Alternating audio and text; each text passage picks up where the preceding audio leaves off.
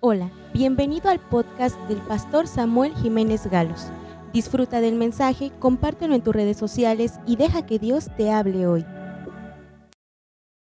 San Lucas capítulo 4, versículos 13 al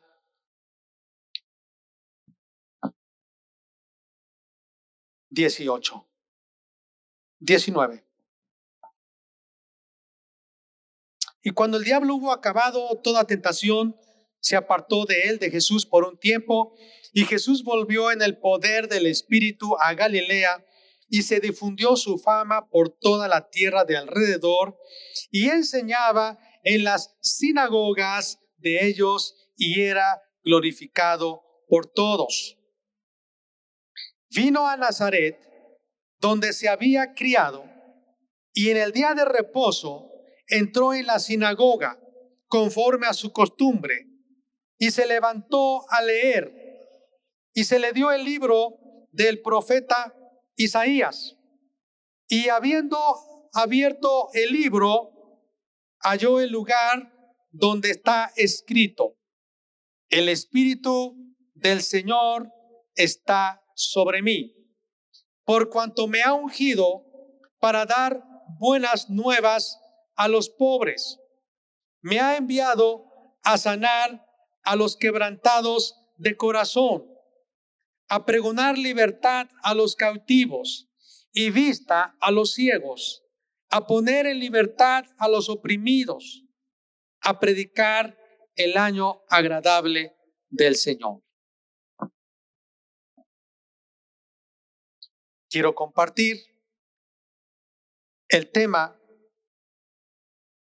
caminando en el poder del Espíritu Santo.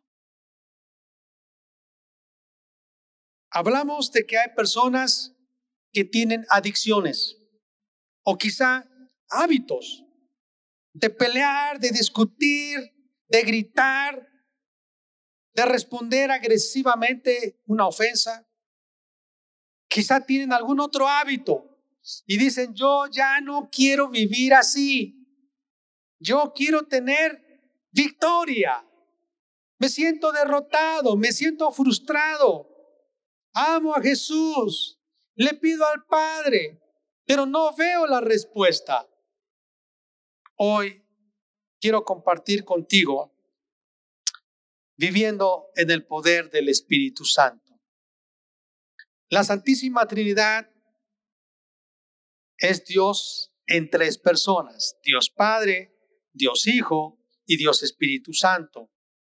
Cada una de ellas tiene una función.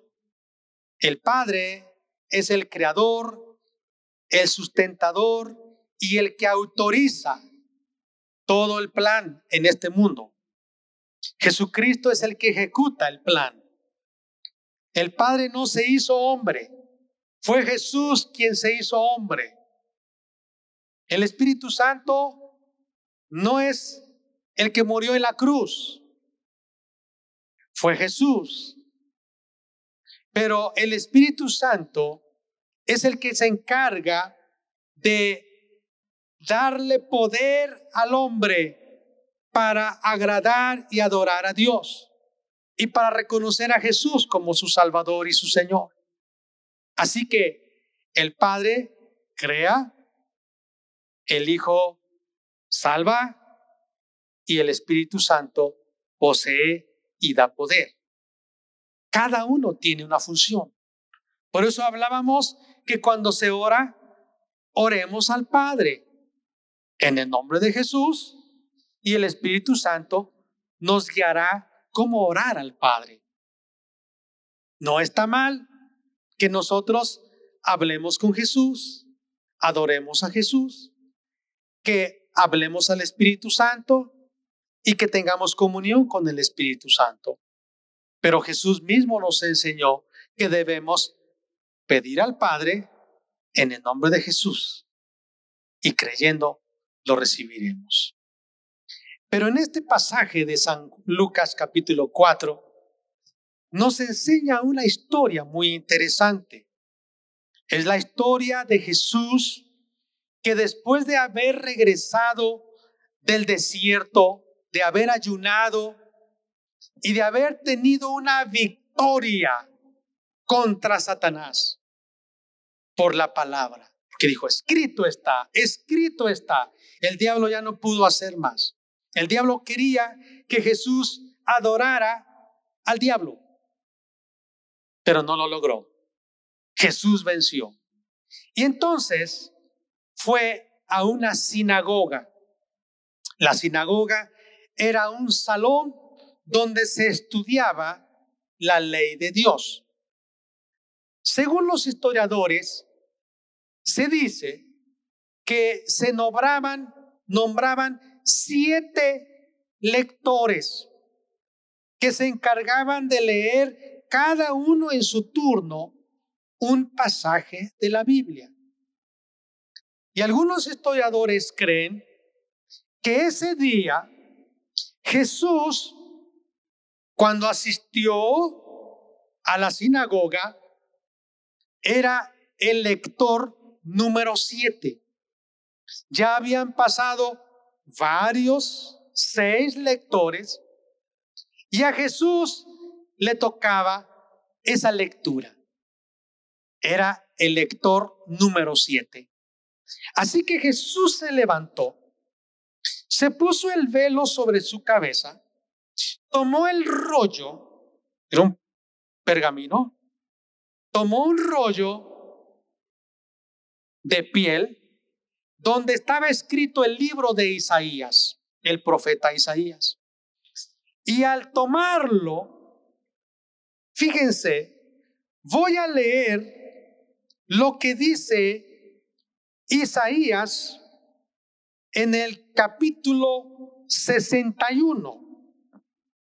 El Espíritu de Jehová, el Señor, está sobre mí, porque me ungió Jehová me ha enviado a predicar nuevas a los abatidos, a vendar a los quebrantados de corazón, a publicar libertad a los cautivos y a los presos apertura de la cárcel, a proclamar el año de la buena voluntad de Jehová y el día de venganza del Dios nuestro, a consolar a todos los enlutados a ordenar que a los afligidos de Sión se les dé gloria en lugar de ceniza, óleo de gozo en lugar de luto, manto de alegría en lugar del espíritu angustiado, y serán llamados árboles de justicia, plantío de Jehová para gloria suya.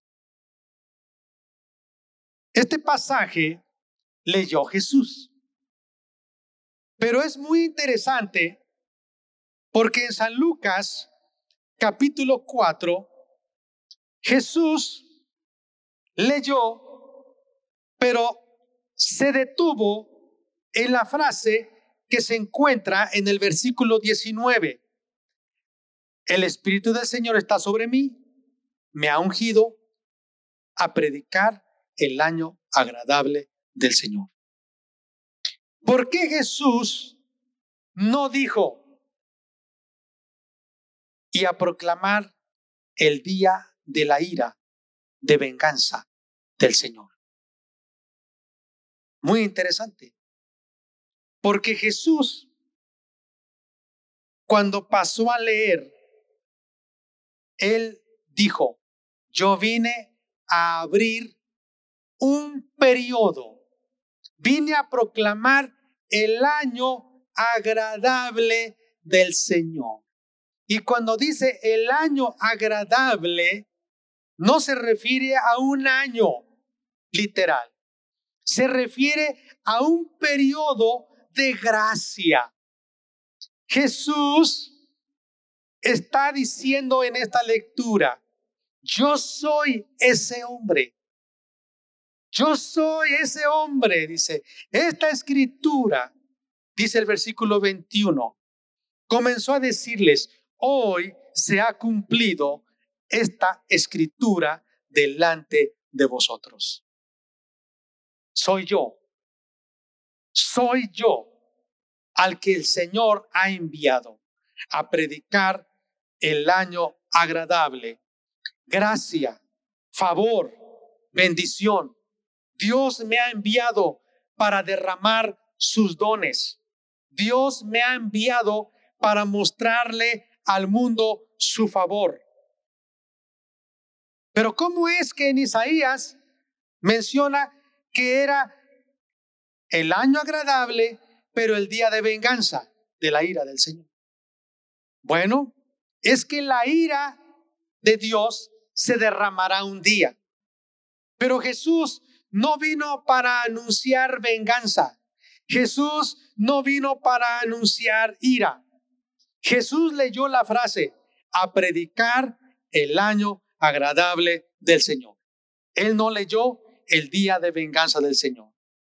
Qué hermoso saber que Jesús se detuvo para hacernos saber que estamos en el favor de Dios ahora, que Él está contento, que Él tiene el gusto de que tú te acerques a Dios porque Él te va a otorgar su favor.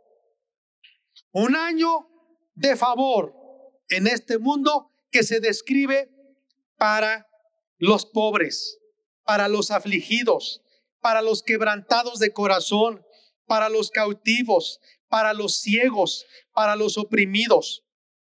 Fíjese que Jesús nos dijo, ¿qué clase de mundo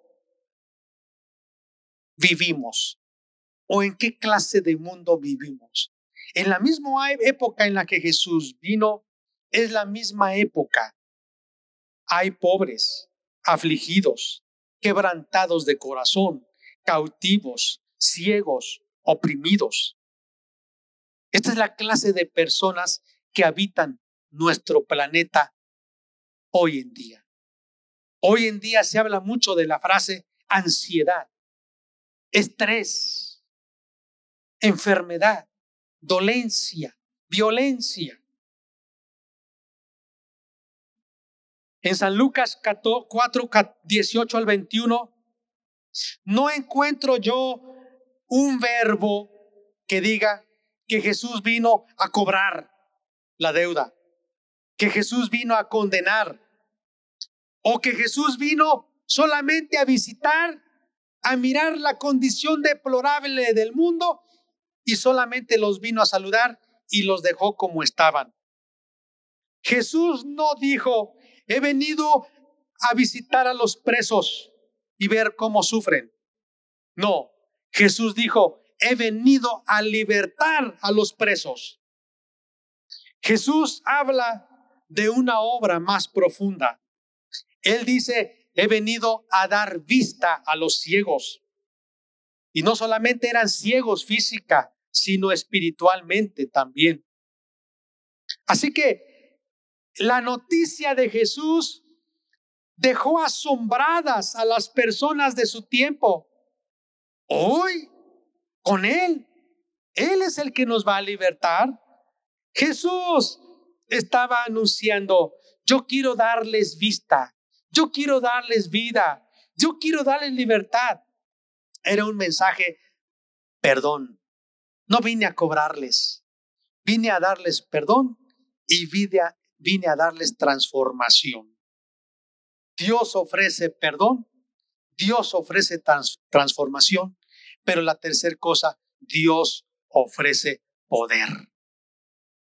Dios te perdona, Dios te transforma, pero Dios te empodera para que tú tengas victoria sobre el pecado. Jesús te perdona por lo de ayer y te renueva para el mañana. Muchos, muchos que han pedido perdón a Dios no lo han no han tenido respuesta de liberación en sus vidas porque no lo han hecho con esa fe en la obra de Jesucristo. Ellos quieren agregarle algo más. Dice, no, no creo que nada más sea eso. Yo tengo que hacer penitencias. Yo tengo que hacer mandas. Yo tengo que hacer peregrinaciones. Yo tengo que hacer obras. No se conforman con la obra de Jesús. Quieren agregarle algo más. Y cuando tú le agregas algo más al Evangelio, ya es un falso evangelio.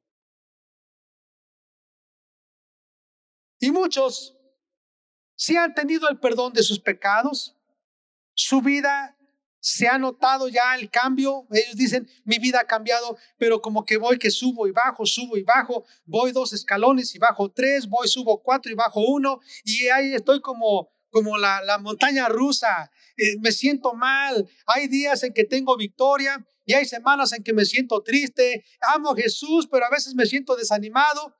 Ah, es que le falta poder. Muchos de los que creen en Jesús y han sido perdonados no han experimentado la llenura del Espíritu Santo. No están seguros. Algunos de que Dios los ha perdonado y que Dios los ha declarado justos. ¿Qué dices tú? Ve lo que dice aquí San Lucas 4, versículo 14. Y Jesús volvió en el poder del Espíritu a Galilea. Jesús tuvo que pasar tiempo con Dios y dice la Biblia que cuando él salió de ese lugar y empezó sus actividades normales, tuvo poder. Amados, dice Hechos de los Apóstoles, capítulo 2, una historia muy interesante que yo quiero compartirles. Cuando llegó el día de Pentecostés, estaban todos unánimes, juntos, y de repente vino del cielo un estruendo como de un viento recio que soplaba, el cual llenó toda la casa donde estaban sentados, y se les aparecieron lenguas repartidas como de fuego, asentándose sobre cada uno de ellos, y fueron todos, ¿qué dice? llenos del Espíritu Santo. ¿Qué dice? ¿Todos fueron qué? Llenos del Espíritu Santo. ¿Todos fueron qué? Llenos del Espíritu Santo. Y comenzaron a hablar en otras lenguas, según el Espíritu les daba que hablasen. Moraban entonces en Jerusalén judíos, varones piadosos de todas las naciones bajo el cielo. Y hecho este estruendo, se juntó la multitud y estaban confusos, porque cada uno les oía hablar en su propia lengua y estaban atónitos y maravillados, diciendo, mirad, ¿no son galileos todos estos que hablan? ¿Cómo pues les oímos nosotros hablar cada uno en nuestra lengua en la que hemos nacido? Partos, medos, elamitas y los que habitamos en Mesopotamia, en Judea, en Capadocia, en el Ponto y en Asia, en Frigia y en Panfilia, en Egipto y en las regiones de África más allá de Sirene, y romanos aquí residentes, tanto judíos como prosélitos, cretenses y árabes, les oímos hablar en nuestras lenguas las maravillas de Dios. Y estaban todos atónitos y perplejos, diciéndose unos a otros, ¿qué quiere decir esto? Mas otros burlándose decían, están llenos de mosto. Hoy te quiero decir algo. Dios quiere que tú seas perdonado de tus pecados, tengas un cambio en tu vida, pero tengas victoria. Victoria. Contra las tentaciones, contra las adicciones, contra los malos hábitos. Tú tengas victoria. Y para eso te quiero compartir tres aspectos que son muy importantes para que tú tengas poder. Primero, tú debes ser limpiado. Segundo, debes ser llenado. Jesús dijo de una persona que estaba endemoniada, tenía un demonio. Le dijo, eres libre pero tienes que llenar tu vida. Porque ese demonio que se fue va a regresar. Y si tu vida es como una casa, está vacía, ese demonio va a decir, oye, está limpia la casa. Va a buscar a otros demonios y van a entrar otra vez y el estado postrero de esa persona será peor que antes.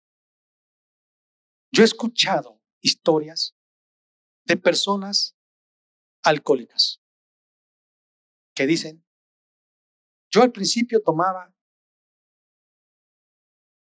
socialmente, después dejé de tomar y me la pasé varios años abstemio. Pero de repente volví a caer, pero ya no tomaba yo solamente en las fiestas. Ya era muy seguido. Ganaba mi equipo favorito, tomaba. Perdía mi equipo favorito, tomaba. De repente hice esfuerzos y dejé de tomar. Y duré, duré unos meses. Pero de repente ya no puedo. Todos los días estoy tomando. Perdí mi matrimonio, perdí mi trabajo, me humillo a mis padres, a mis hijos o a mi familia, perdónenme, ya no lo vuelvo a hacer, así les digo. Pero me vuelvo a escapar. No sé si nota cómo va de manera gradual aumentando su, su problema. Primero era poquito, después más, y después más, y después más, y después más. Eso dijo Jesús. Primero era un demonio, y después ahora ya eran siete, y después cuántos, porque la casa estaba limpia, pero no se llenó. Cuando alguien ora y le dice, Dios, Padre, yo creo que Jesús murió por mí. Yo creo que Jesús no vino a cobrar mi deuda y a venir a condenarme y a decirme te voy a matar, te voy a destruir. Yo sé que Jesús vino con tanto amor y murió por mí. Jesús me ama. Yo acepto ese regalo. Perdóname. Padre, perdóname. Te lo pido en el nombre de Jesús. Lávame con la sangre de Jesús. En ese momento, tú eres limpio.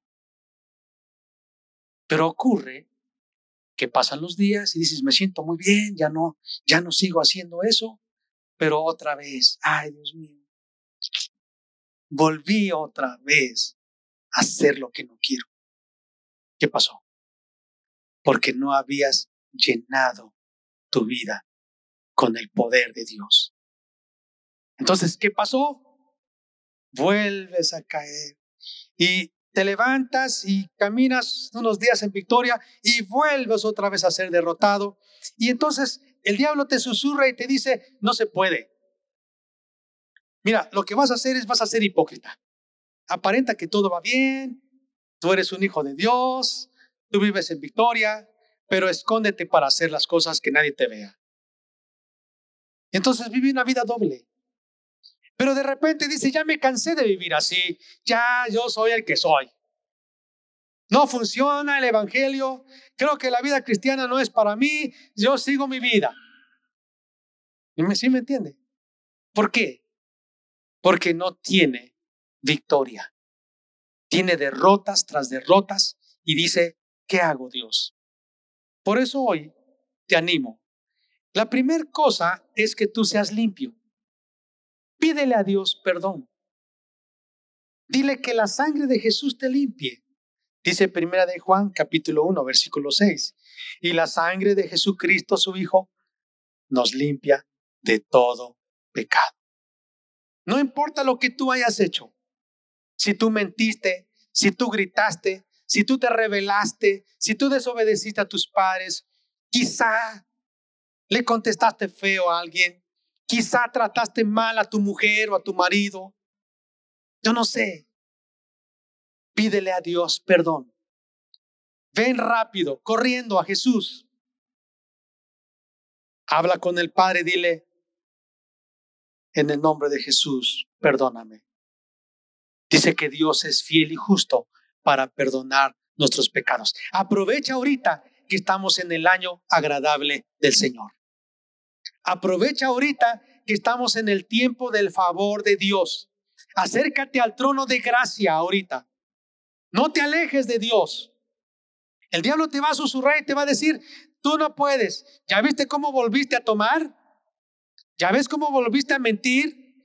¿Ya ves cómo volviste a esta adicción? Tú no puedes. Aléjate. No, acércate y dile, Dios, perdóname. Dios, perdóname. En el nombre de Jesús, límpiame, lávame. Pero la segunda cosa es, tienes que ser llenado. Y para que seas llenado, entonces, yo te quiero contar algunas historias aquí. Por ejemplo, yo en este pasaje que leí en Hechos, yo veo el contexto que eran los discípulos de Jesús que estaban pasando tiempo con Dios. Tú ora a Dios, debes de tener fe. La fe te va a ayudar a que tú ores. Porque si tú no crees, no vas a orar. Decir, no, ¿para qué oro? Si no, no, no, no, no hay respuesta. Entonces tú pasa tiempo con Dios. Una media hora con fe te va a ayudar. Entonces empieza a decirle al Espíritu Santo, ¿qué cosas hay en mí que no deben estar? Debo perdonar, debo perdonar. Escucho a alguien que dice, es que yo cuando me peleo con mi mujer, salgo y me voy a tomar. Ah, está enojado con su mujer. Y quizá no es de solo discutir. Quizá desde antes, ay, es que mi mujer me falló. Ay, es que mi mujer se portó mal conmigo. O yo descubrí que no era virgen. O quizá la mujer con el marido. Ay, es que mi marido me engañó. No sabía que tenía otro hijo antes del matrimonio. Hay enojos, hay ira, hay violencia. Y aunque se les olvida, pero en su corazón está algo oculto. Para eso está el Espíritu Santo. Le va a decir, Espíritu Santo, Espíritu Santo, recuérdame, trae a mi memoria qué cosas son las que están muy ocultas en mí. Espíritu Santo, recuérdame algo de la palabra en la cual yo pueda ver que debo confesar delante de Dios mi pecado. ¿Sí? El Espíritu Santo le va a ayudar. Bueno, ahora, ¿qué más vemos en este pasaje? Estaban orando, pasaban tiempo con Dios. Usted pídale a Dios, pase tiempo con Dios. Pero dice la Biblia que de repente vino un estruendo, un viento recio y todos fueron llenos del Espíritu Santo. Aquí yo veo cuatro tipos de personas. El primer tipo de personas fue los que recibieron el bautismo del Espíritu Santo porque estaban listos. Dice el capítulo 2, versículo 4. Y todos fueron llenos del Espíritu Santo. ¿Quiénes todos? En el capítulo 1, los que estaban orando, los que ya estaban limpios, los que habían aceptado a Jesús como su Salvador, los que no tenían nada de amargura en su corazón, los que dijeron, yo quiero obedecer a Jesús, estaban listos y recibieron el bautismo del Espíritu Santo. ¿Y cuál fue la señal? Hablaron en otras lenguas. Ahora yo quiero decirle algo. Estos estaban listos. Pero veo otro grupo, los que querían una explicación sobre el bautismo en el Espíritu Santo. Dice que decían, ¿y estos? ¿Qué es esto?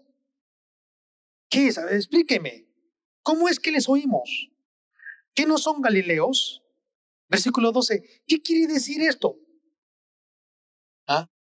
El segundo tipo de personas son aquellos que preguntan. Yo te escucho que estás hablando en lenguas. ¿Qué, ¿Qué es eso? Explícame, ¿qué es eso? Yo no, no entiendo. ¿Me puedes explicar? ¿Por qué hablas? No, no, no debes hablar español. ¿Por qué hablas en lenguas? Dice la Biblia que entonces Pedro se levantó y les predicó y les dijo, arrepiéntanse y crean en Jesús para que sus pecados sean perdonados y ustedes también recibirán ese don del Espíritu Santo. Y dice la Biblia que en aquel día se arrepintieron, se convirtieron tres mil y se bautizaron.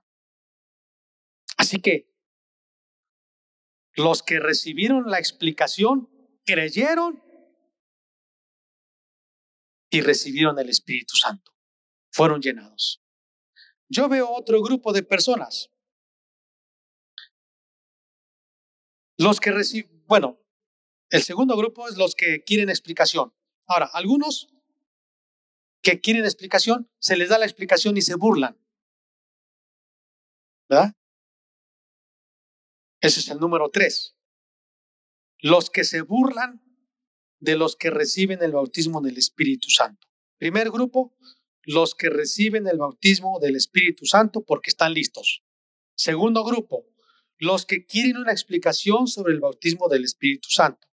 Tercer grupo, los que se burlan de los que reciben el bautismo del Espíritu Santo. El segundo grupo, o el tercer grupo, dice la Biblia, más otros se burlaban. Decían, estos están borrachos. Ahora, mire, usted en algún momento ha escuchado que hay gente que se burla de Dios Padre. Hay gente que se burla de Dios Hijo.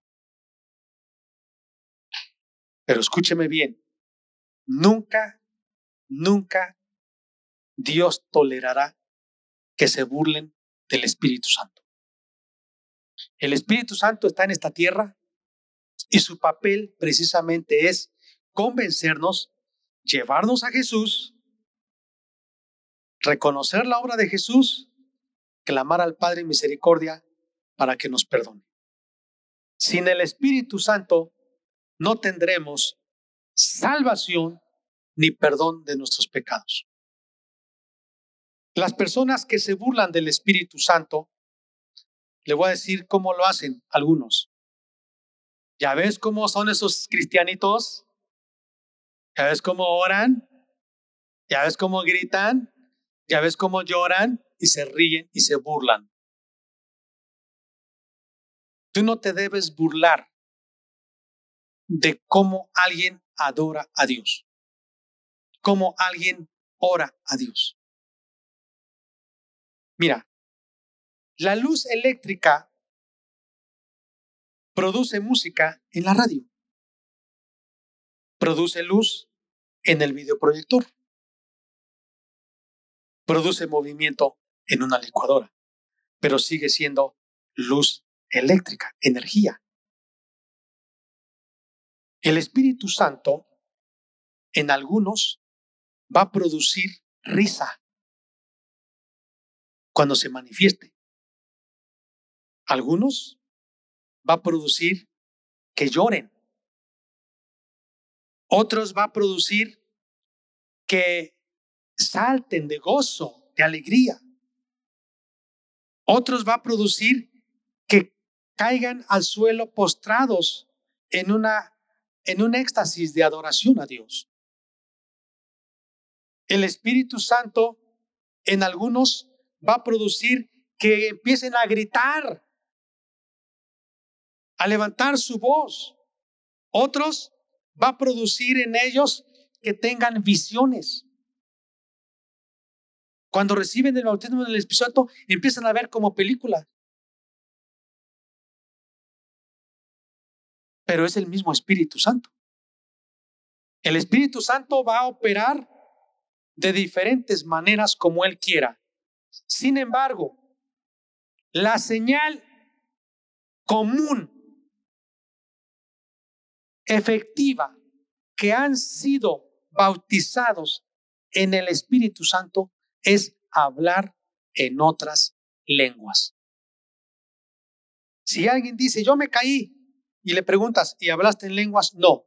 Ok, sentiste la presencia de Dios, pero todavía no has sido bautizado en el Espíritu Santo. Escuche, es más fácil restringir a una persona aparentemente fanática que está cantando y gritando y alabando a Dios. Dicen, guarde silencio porque estamos ahorita escuchando la palabra de Dios. Es más fácil eso que resucitar a un incrédulo muerto. espiritualmente. Hay personas que son como los fariseos, que quieren limitar y decirle al Espíritu Santo lo que Él tiene que hacer con ellos. Yo recuerdo de un hombre que decía, mira, estaba ahí atrás, se sentaba atrás y veía, mira, ya van esos otra vez que van allá al frente, el pastor va a orar por ellos. Ah, mira, mira cómo van, van a hacer, mira, ya se burlaba. Ellos van para que se ore y reciban el bautismo en el Espíritu Santo. Si el Espíritu Santo quiere bautizarme, que lo haga aquí. Pero yo no me voy a estar tirando, ni voy a estar llorando, ni sacando este, el moco como, como ellos. Y este hombre estaba hasta atrás. De repente, por la gracia de Dios, el Espíritu Santo llegó sobre él y cuando lo encontraron estaba debajo de la silla, llora y llora con el moco. Y se levantó y dijo, Dios mío, perdóname porque, pues, yo pensaba que tenía que hacer como tenía que hacer el Espíritu Santo como yo quería. Pero me humilló el Espíritu Santo. Yo no sé cuál ha sido su experiencia de usted. Ahora, escúcheme bien. Dios no le va a dar el Espíritu Santo porque usted pase muchas horas de rodillas. Dios no le va a dar el Espíritu Santo porque usted esté pasando tantas horas de oración y usted le diga, Dios, ya ves, yo ya tengo muchas horas de rodillas, yo ya tengo muchas horas orando.